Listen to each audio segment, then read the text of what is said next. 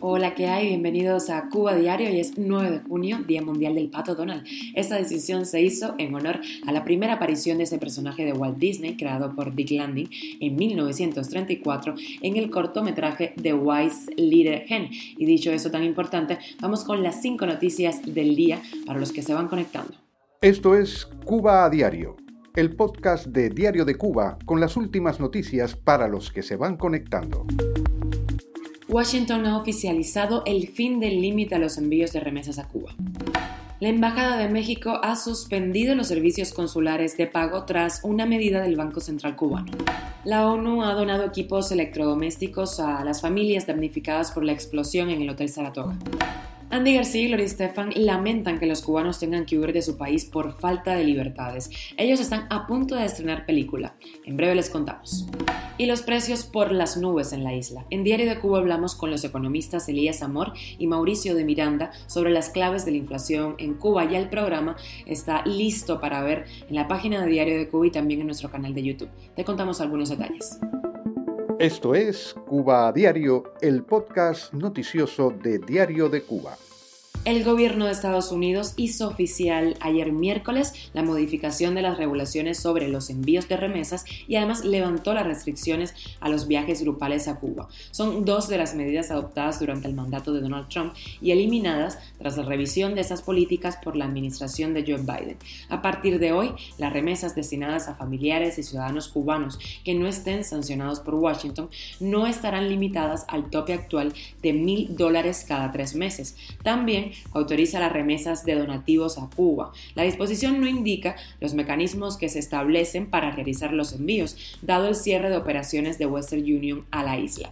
Además, en lo adelante, estarán permitidos los viajes educativos grupales de estadounidenses a Cuba, siempre y cuando sean realizados por una organización sujeta a la jurisdicción estadounidense. Para ello se autoriza, bajo ciertas condiciones, las transacciones financieras. Esas transacciones deben estar relacionadas con un programa de actividades destinado a mejorar el contacto con el pueblo cubano, apoyar la sociedad civil en Cuba o promover la independencia del pueblo cubano de las autoridades del país. La administración Biden aclaró que siguen prohibidos los viajes individuales y las visitas para actividades turísticas en la isla. Y a partir de hoy, la Embajada de México en La Habana suspende sus servicios consulares que requieren pago por una medida tomada por el Banco Central de Cuba, la cual impide que desde la cuenta en pesos cubanos de las embajadas y consulados se realicen transferencias al exterior. Así lo hizo público la Embajada Mexicana en un comunicado en donde asegura que informará oportunamente sobre los cambios en las formas de pago. En un documento firmado por Marta Sabina Wilson González, ministra presidente del Banco Central Cubano, se afirma que las embajadas y consulados realizan los cobros de los servicios consulares en moneda extranjera o en pesos cubanos según determinen, pero aquellas que determinen cobrar los servicios consulares en pesos, solo pueden depositar los fondos en una cuenta en esa moneda. Algunos internautas criticaron esa decisión y alegaron que si el Estado cubano no permite que las embajadas transfieran fondos en pesos hacia el exterior, prepárense para pagar en moneda fuerte en las embajadas y consulados. Cuba a diario. Y nos quedamos en La Habana porque la ONU ha realizado una donación de equipos electrodomésticos a las familias afectadas por la explosión en el Hotel Saratoga del pasado 6 de mayo. La emisora provincial Coco informó que el donativo corrió a cargo del Programa de Naciones Unidas para el Desarrollo y publicó unas imágenes en donde se ven cajas de refrigeradores, ventiladores, además de colchones. Además de los 46 fallecidos y 99 lesionados, la explosión del Hotel Saratoga dejó sin vivienda a casi un centenar de personas y afectaciones en 23 edificios aledaños, entre ellos la Escuela Primaria Concepción Arenal. Y el actor Andy García y la cantante Gloria Estefan, reunidos en la presentación de la película El padre de la novia, lamentaron el éxodo masivo de los cubanos estos últimos años a causa de la falta de libertad y la crisis económica que atraviesa la isla. Así lo indicó la agencia de noticias EFE. García acusó al régimen de La Habana de la tragedia que vive el país y aseguró que el pueblo cubano escapa de la isla porque no tiene libertad ni que comer. Yo rezo porque algún día se acabe ese régimen, dijo el artista.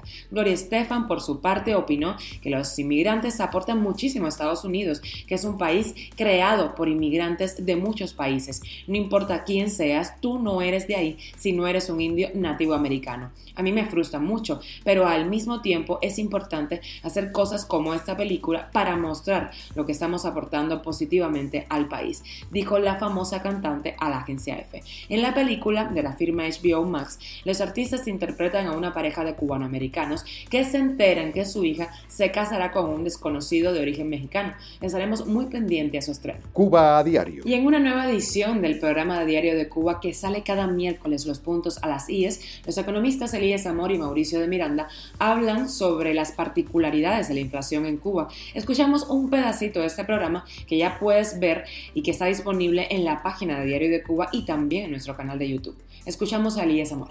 Desde el año 2016, el régimen ha visto cómo incrementa año a año el déficit público. Primero saltó del entorno de un 6% a un 8,5%. Lo mantuvo ahí arriba durante dos años. Esa es una cantidad que no es compatible con el crecimiento económico cubano, que es muy débil. Y ese crecimiento del déficit público que ha llevado consigo un importante nivel de endeudamiento en términos de Producto Interior Bruto, que este año ya está en el entorno del 118% del Producto Interior Bruto, se financia con unos bonos que el régimen comunista obliga a los bancos cubanos a comprar y pagar, se llaman bonos soberanos, pero eso es una nada, eso no es, eso es bono basura, papel que no sirve para nada.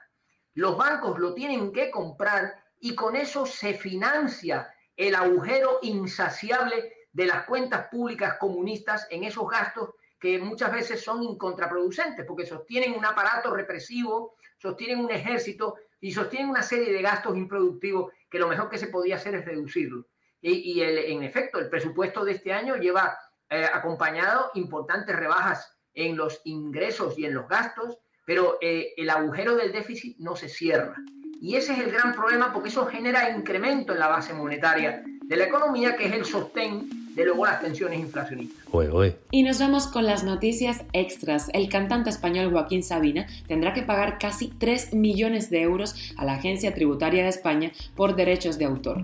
Y una que nos viene desde el diario español La Vanguardia. Un fármaco contra la obesidad ha conseguido una reducción de peso superior al 20% en la mayoría de los pacientes. La eficiencia y seguridad de la tirzepatida eh, se ha evaluado en un estudio internacional en el que han participado más de 2.500 voluntarios. Se trata de un ensayo clínico en fase 3, el último que exige las agencias de medicamento para aprobar un fármaco. La tirzepatida ya está aprobada en Estados Unidos y Europa para tratar la diabetes tipo 2, pero todavía no para la obesidad. Estaremos muy pendientes de este fármaco. Esto es Cuba a Diario, el podcast noticioso de Diario de Cuba, dirigido por Wendy Lascano y producido por Raiza Fernández. Gracias por hacernos parte de tu rutina y acompañarnos en las buenas y no tan buenas. Por aquí mañana a la misma hora. Recuerda que estamos de lunes a viernes a las 6 y media de la mañana en La Habana, 12 y media del mediodía en Madrid.